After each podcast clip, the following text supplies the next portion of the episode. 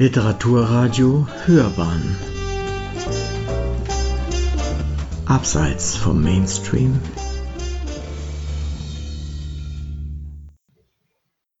Guelfen und Ghibellinen. Natürlich staune ich über die konsequente Zahlensymbolik der Komödie in drei mal 33 Gesängen plus einer Einführung und über die mit Sprachwitz präzise platzierten Argumentationen. Ich sehe aber auch, dass der formal strenge und inhaltlich knappe elfsilbige Reim dazu einlädt, die unterschiedlichsten Bedeutungen in die Zeilen hinein zu interpretieren und herauszulesen. Bei allem darf jedoch nicht vergessen werden, dass Dante nicht nur eine intellektuelle Wunderkerze war, sondern in ein ganz bestimmtes soziales Umfeld und eine historische Situation hineingeboren wurde. Er hatte durchaus menschliche Schwächen und Unsicherheiten, und nicht alle Leute sahen den Dichter kniefällig verklärt. Der Geschichtsschreiber Giovanni Villani, zugegeben ein Parteigänger der schwarzen Guelfen, charakterisierte Dante als hochnäsig und eingebildet und ziemlich rüden Besserwisser, der es schlecht verstand, sich mit Normalsterblichen abzugeben, wenn sie nicht in seinen geistigen Höhen schwebten. Giovanni Boccaccio war gnädiger und beschrieb den Dichter als von mittlerer Statur, länglichem Gesicht mit Adlernase und eher großen als kleinen Augen mit großem Kiefer und Unterbiss, von dunkler Hautfarbe und mit dichten schwarzen lockigen Haaren und Bart und immer mit melancholischem und nachdenklichem Ausdruck. Zitat Ende. Die Forschung zweifelt diese in der Malerei von Sandro Botticelli bis Giorgio Vasari beworbenen Gesichtszüge mittlerweile an und meint besonders auf die krumme Nase verzichten zu können, was Dante doch um einiges attraktiver erscheinen ließe. Blutrot leuchtet der rote Kottoboden. Jede einzelne Fliese ist anders, hat kleine Löcher, abgeschlagene Ecken und ist über die Jahre blank gelaufen. Schwungvoll öffnet Niccolò die Tür. Benvenuta, Dottoressa, willkommen. Barfüßig steht er auf dem kühlen Kotto und wartet mit wachem Auge, ob ich auf die kleine ironische Spitze eingehe. Buongiorno Conte, Herr Graf, erwidere ich das Geplänkel und ein amüsiertes Lächeln huscht über sein Gesicht. Graf schlägt immer noch akademische Titel. Gut gelaunt weist er den Weg ins großzügige Wohnzimmer. Als ich über die Schwelle trete, schiebe ich artig die italienische Höflichkeitsformel Permesso, darf ich, nach. Im Wohnzimmer lassen wir uns in bequeme Sessel fallen, während durch die geöffneten Fenster eine leichte sommerliche Brise in den Raum weht. Niccolò ist mit Machiavelli verwandt, aber genauso mit dessen Zeitgenossen Francesco Guicciardini, der dem Autor des Fürsten heftig widersprochen hatte. Eine lange Reihe bekannter Vorfahren steht sozusagen bis zur Haustür Schlange. Schon zu Dantes Zeiten war Niccolos Familie in Florenz politisch aktiv und später fast so wichtig wie die de Medici. Im Hintergrund haucht leise klassische Musik. Die Neo-Renaissance-Fassade des Palazzo öffnet sich repräsentativ zum Fluss Arno und der Uferpromenade Lungarno Torrigiani. Früher befand sich hier der Hafen von Florenz.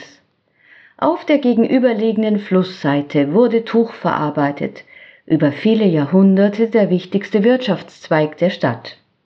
Im privaten Innenhof, an dem schon Renaissance-Architekt Filippo Brunelleschi herumgeplant haben soll, legten Nikolaus Vorfahren ihren Besuchern die Stadt zwar mit vornehmer Zurückhaltung, aber umso wirkungsvoller zu Füßen. Davon wissen die Touristen, die draußen vorbeischlendern, im Allgemeinen nichts. Im Unterschied zur glänzenden Fassade hat der rückwärtige Hauseingang in der dunklen Via de Bardi, wo der heilige Franziskus zum ersten Mal seinen Fuß auf florentinischen Boden gesetzt haben soll, seine gotische Strenge behalten. Auch hier tapsten die Touristen auf dem Weg zum Ponte Vecchio oder Piazzale Michelangelo vorbei, ohne groß aufzublicken. Niccolò sieht es gelassen, dass die Leute kein Auge für seinen Palazzo haben. Im Familienarchiv liegen jahrhundertealte Urkunden, Briefe und Verträge, wie sie den Leser sonst nur autoritätsheischend aus Geschichtsbüchern anblicken. Seit seiner Kindheit blättert er in den Originalen und kennt die Schwächen und Ängste der Handelnden hinter den nüchternen Fakten. Vielleicht ist er deshalb Historiker geworden und hat in Padua in Militärgeschichte promoviert. Das erzählt Niccolò unterhaltsam und würzt alles mit einer Prise scharfen britischen Humors. Die englische Sprache beherrscht er ebenfalls ausgezeichnet. In seinem Profil auf einer Internetplattform steht als Beruf Bon Viveur, Genießer. Über die Schlacht von Campaldino, in der auch Dante kämpfte, hat er zusammen mit einem amerikanischen Kollegen unlängst ein Buch veröffentlicht. Am Samstag, den 11. Juni 1289, war die Entscheidung zwischen Guelfen und Ghibellinen gefallen. Ab diesem Tag wurde Florenz zur ernstzunehmenden Macht für die Toskana und Italien. Zwischen den engen Hängen des Casentino-Tals, etwa eineinhalb Autostunden östlich von Florenz, liegt vor dem Städtchen Poppi die Ebene von Campaldino. Im Mittelalter durchschnitt die Via Teutonica, auch Via Romea genannt, das Tal. Sie führte von Ravenna nach Arezzo und weiter nach Rom und war eine Hauptschlagader für Reisende aus dem Norden. Insofern war auch das Casentino von strategischer Bedeutung. Vor Campaldino erhebt sich auf einem Hügel die trapezförmige Burg von Poppi, auf deren Turm an jenem Junitag der über 60-jährige Graf Guido Novello Guidi stand und über die Ebene spähte. Er versuchte das feindliche guelfische Heer einzuschätzen, das sich seit dem Vortag dort unten auf die Schlacht vorbereitete.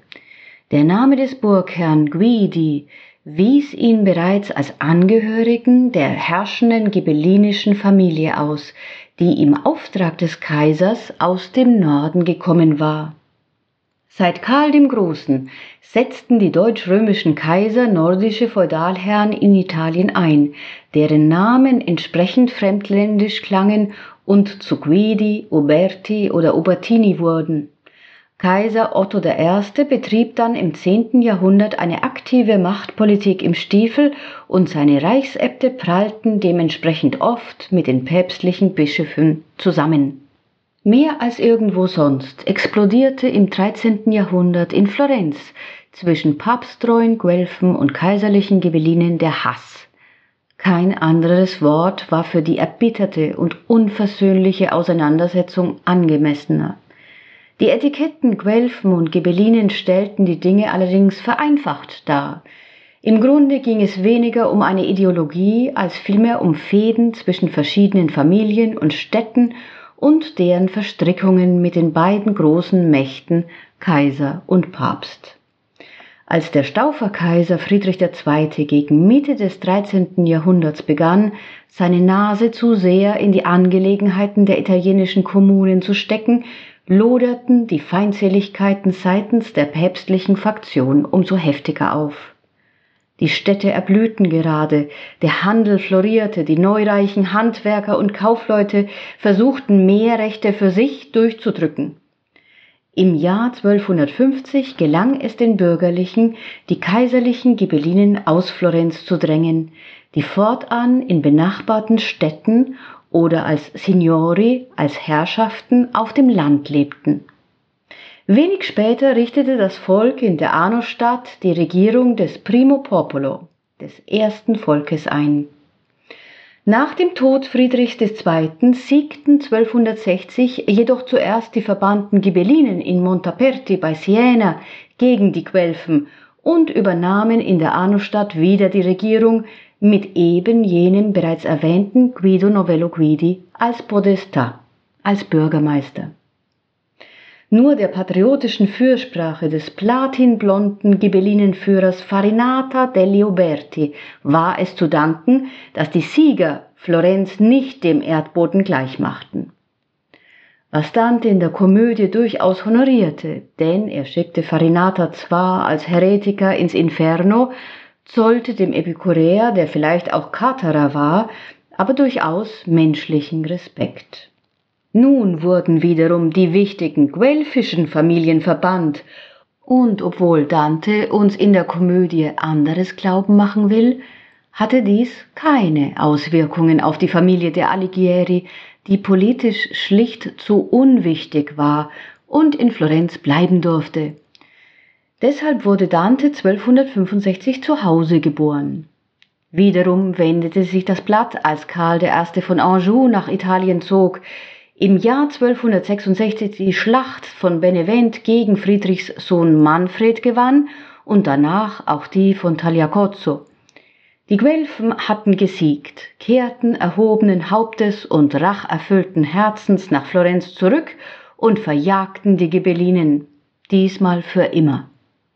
Viele kaisertreue Familien siedelten sich daraufhin im weiterhin ghibellinischen Arezzo an.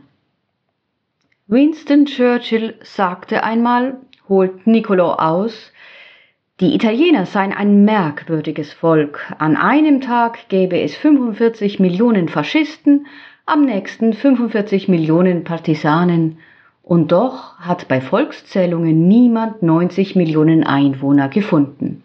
Dann nimmt er den ersten von etlichen Kaffee an diesem Vormittag zu sich.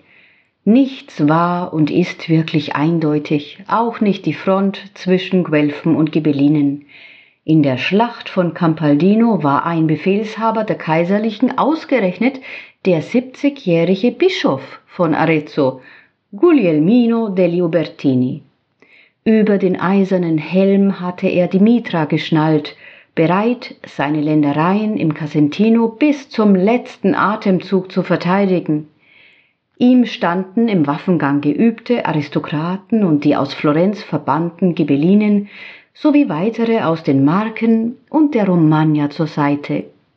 Von dort kam auch Bonconte da Montefeltro, der die Kavallerie befehligte, während der vorsichtige Guido Novello Guidi sich mit seinen Leuten im Hof des Konvents Certomondo zu Füßen der Burg von Poppi versteckt hielt um im geeigneten Moment hervorzubrechen. Doch entgegen dem Namen Certo Mondo war nichts sicher auf der Welt. Im Vergleich zu den Kaiserlichen waren die Florentiner Guelfen vor Cambaldino ein ziemlich unorganisierter Haufen.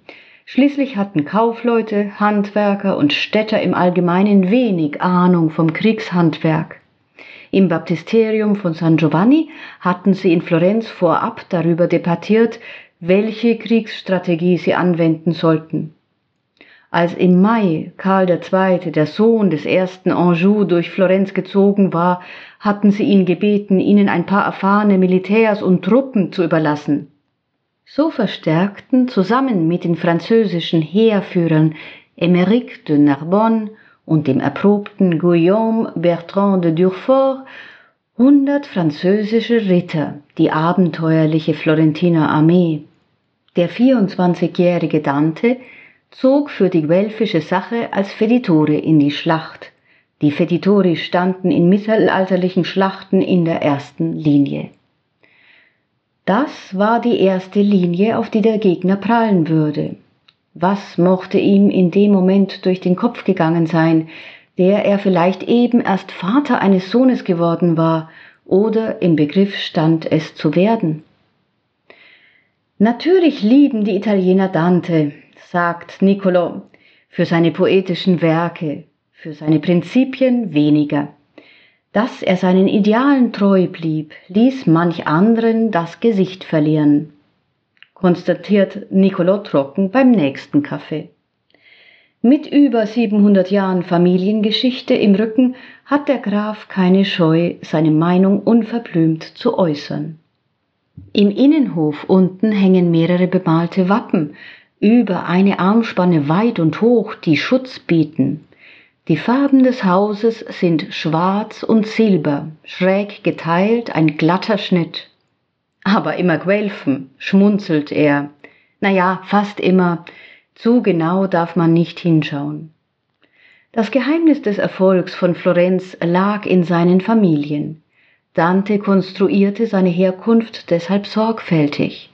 In der Komödie trifft er im Paradies über ganze vier Gesänge seinen Ururgroßvater Cacciaguida, gleich einer Flamme hinter Alabaster. Der soll im 12. Jahrhundert unter Kaiser Konrad beim zweiten Kreuzzug nach Jerusalem dabei gewesen und dort gefallen sein, umgürtet mit der Ritterwürde, weil, Zitat, ich durch Tapferkeit mir seine Gunst erworben. An diesem Punkt hakt Niccolò ein. Ich will nicht sagen, dass Dante sich diese Geschichten ausgedacht hat. Er glaubte einfach, was man in seiner Familie über den Vorfahren erzählte aber er verlieh sich einen Adel, wie es typisch für Leute ist, die einen kleinen Minderwertigkeitskomplex haben. Schließlich war Dante von den Cerchi und Donati umgeben, alles alte Familien. Als ich in Campaldino aus dem Auto steige, ist es neun Uhr morgens, aber die Sonne zieht bereits die letzten Wassertropfen aus dem taunassen Gras. Es wird heiß werden. Die Ebene unterhalb von Poppy ist landschaftlich immer noch einigermaßen intakt. Nur hier und da ducken sich die Betonwürfel der Fabriken ins hohe Gras. Aber noch gibt es viele Ecken, wo die Moderne nicht ins Auge fällt. Der Weizen wird dieser Tage abgemäht werden. Auch 1289 hatten es die kümmerlich bewaffneten Bauern eilig, den Kampf hinter sich zu bringen, denn sie mussten nach Hause und die Ernte einbringen. Die Ebene sah damals anders aus. Der Arno faserte in drei Flussläufe aus, die mehr Wasser führten als heute, durch das Tal meanderten und immer wieder über die Ufer traten.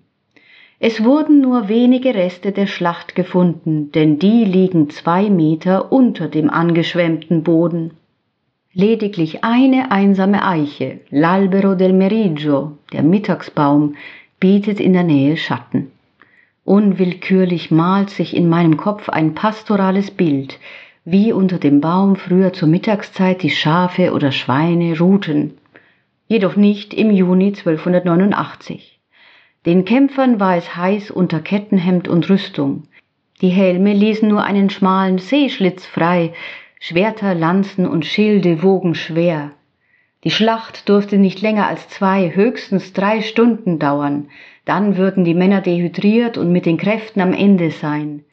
Etwa 150 berittene guelfische Feditori, unter ihnen Dante, begannen sich aufzustellen. Sie wandten ihre Gesichter nach Poppy, aber die steigende Sonne begann ihnen unangenehm in die Augen zu stechen.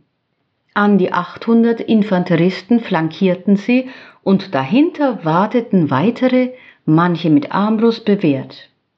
Im Schutz eines Hügels versteckte sich ganz hinten die Reserve mit 200 Rittern und 500 Fußsoldaten.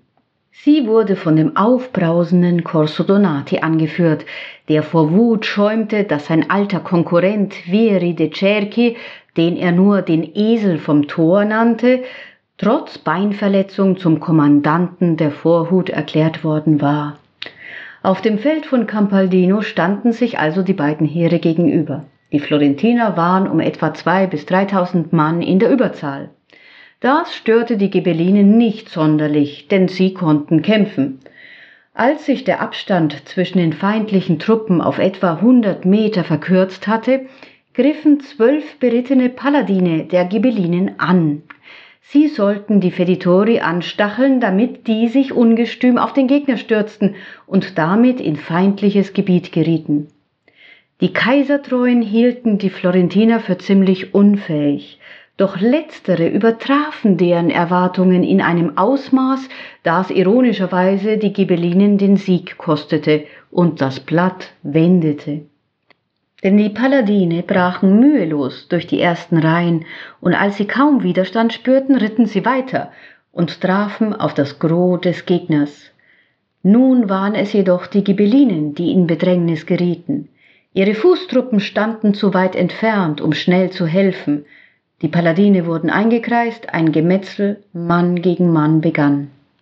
Der Himmel schien das Geschehen zu spiegeln, die Luft wurde immer drückender. Jetzt hielt es den stürmischen Corso Donati nicht länger. Er wartete keine Befehle ab, sondern brach mit der Reserve aus seinem Versteck hervor und schlug auf die Ghibellinen ein. Der guelfische Feldherr Durfort fiel und auf kaiserlicher Seite der greise Bischof und Bornconte. Als der Guidi sah, dass das Kriegsglück kippte, machte er gar nicht erst den Versuch einzugreifen, sondern zog sich mit den Seinen in die Burg von Poppi zurück. Am Ende lagen 1700 tote Ghibellinen auf dem Feld und etwa 300 Florentiner. Ein Gewitter begann sich zu entladen. In einem Brief von Dante, den hundert Jahre danach der damalige Florentiner Kanzler Leonardo Bruni in Händen hielt und der später verloren ging, gestand der Dichter einigermaßen wortkarg, er habe Riesenangst gehabt und sei danach wahnsinnig erleichtert über den Ausgang gewesen. Die Lücken in Dantes Texten bezeugen immer Situationen, die ihm persönlich besonders nahe gingen. Genauso verfuhr er bei der legendären Liebesszene zwischen Paolo und Francesca. Zitat. An jenem Tage lasen wir nicht weiter. Was dann passierte, blieb der Fantasie des Lesers überlassen. Niccolò ist überzeugt, dass Campaldino bei Dante eine posttraumatische Belastungsstörung hinterlassen hat. In der Komödie blitzen immer wieder Momente der Schlacht auf, die ihn offensichtlich verfolgte. Zitat er deckte, als der Tag erlosch, das Tal von Prato Magno bis zum großen Joch mit Nebel, lud den Himmel drüber schwer, so dass die schwarze Luft zu Wasser wurde. Niccolò glaubt außerdem, dass Dante den sterbenden Bonconte sah, wie er in einem Zufluss zum Arno verblutete. Deshalb konnte er ihn, dessen Leiche nie gefunden wurde, so detailliert beschreiben. Zitat er wälzte mich am Ufer auf dem Grund, dann deckt er gänzlich mich mit seiner Beute. An dieser Stelle korrigiert der Historiker allerdings den Dichter. Nikolaus sagt, der Zufluss, den Dante erwähnt, kann nicht der Acciano sein. Bonconte hätte mit einer tödlichen Stichwunde am Hals unmöglich acht Kilometer bis nach Bibiena reiten können, wo der Zufluss in den Arno mündet. Er wird den Bach Sova gemeint haben. Nach Campaldino hörten die Feindseligkeiten in Florenz allerdings keineswegs auf. Die siegreichen Guelfen zerfleischten sich nun untereinander und die alte Fehde zwischen den Familien der schwarzen Donati und weißen Cerchi loderte umso kräftiger auf. Dante fühlte sich zunächst den Weißen näher vielleicht um Corso Donati ferner zu sein. Prompt wurde der Dichter, der sich immer augenfälliger in der Stadtpolitik und Verwaltung von Florenz profilierte, im Jahr 1302, als die Schwarzen die Macht übernahmen, verbannt. In diesem Moment klingt durch die geöffneten Fenster volltönend eine Kirchenglocke. Niccolò hat eine Verpflichtung und wir verabreden, unsere Plauderei ein andermal fortzusetzen. Schon bald bietet sich hierzu Gelegenheit, als ich Graf Niccolò auf dem Weingut der Familie bei Gräve in Chianti besuche. Zwischen schwingenden Hügeln weist eine hoch aufgeschossene Zypressenallee den Weg. Nicolos Bruder Sebastiano führt die 215 Hektar große Villa Calcinaia, auf der sich im Sommer die gesamte Familie einfindet. Die Villa ist bereits seit 1524 in Familienbesitz und produziert neben Olivenöl und Essig jährlich um die 100.000 Flaschen Chianti, Rosé und Weißweine sowie Grappa. Es gibt drei Wege, um ein Vermögen zu verlieren, scherzt Nicolo. Mit Frauen, das ist der schönste. Beim Spiel, das ist der schnellste. Und mit Wein, das ist der sicherste. Um auf die andauernden wie plötzlichen Veränderungen des globalisierten Marktes angemessen zu reagieren, bedarf es erheblicher Anstrengungen und geistiger Wendigkeit. Die benötigte auch der ursprüngliche Guelfe Dante, im Laufe seines zwanzigjährigen Exils. Schließlich sympathisierte er immer eindeutiger mit dem Kaiser.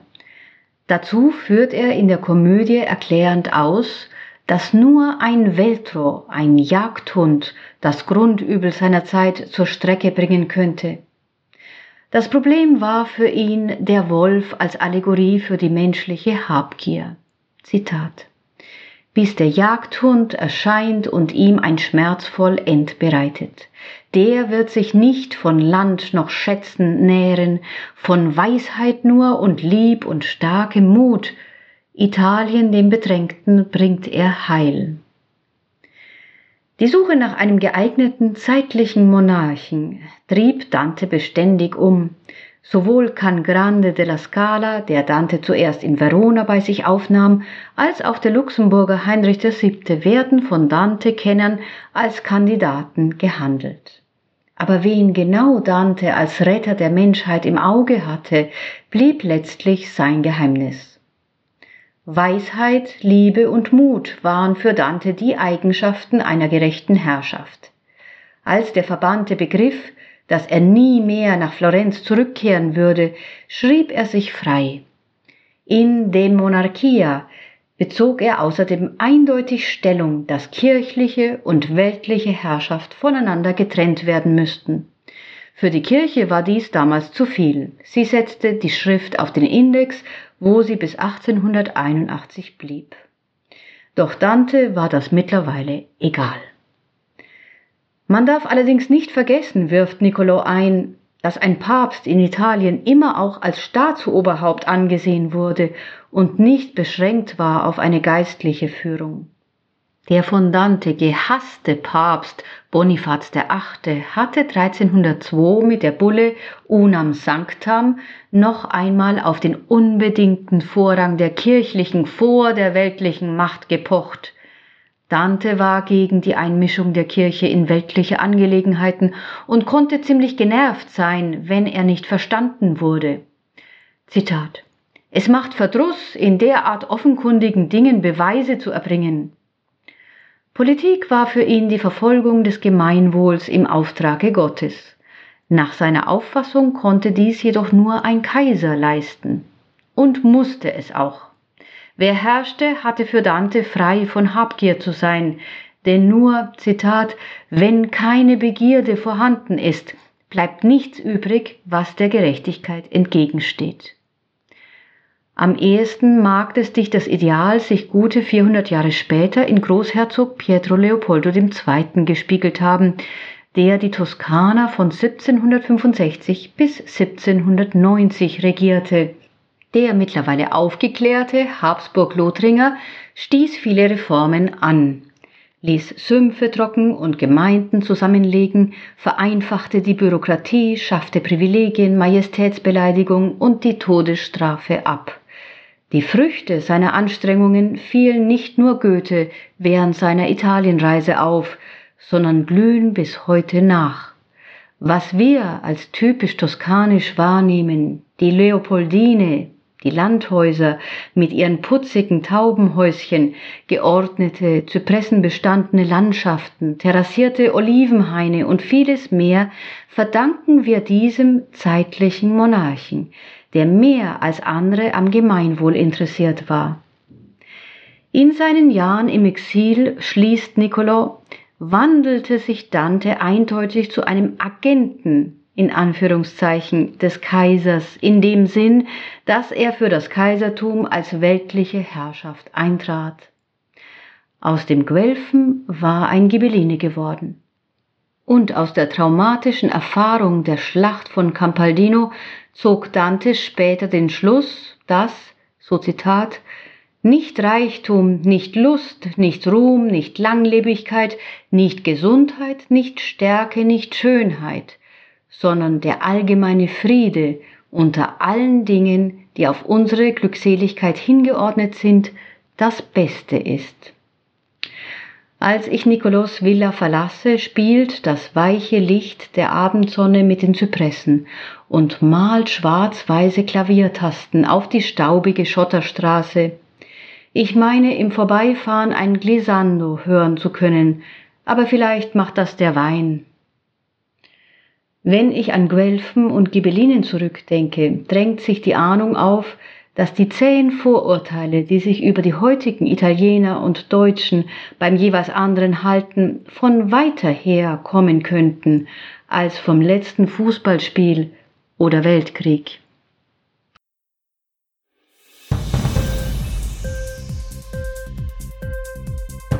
Hat dir die Sendung gefallen?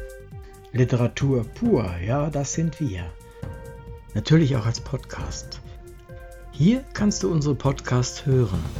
Anchor, Spotify, Apple Podcast, iTunes, Google Podcasts, radio.de und viele andere mehr.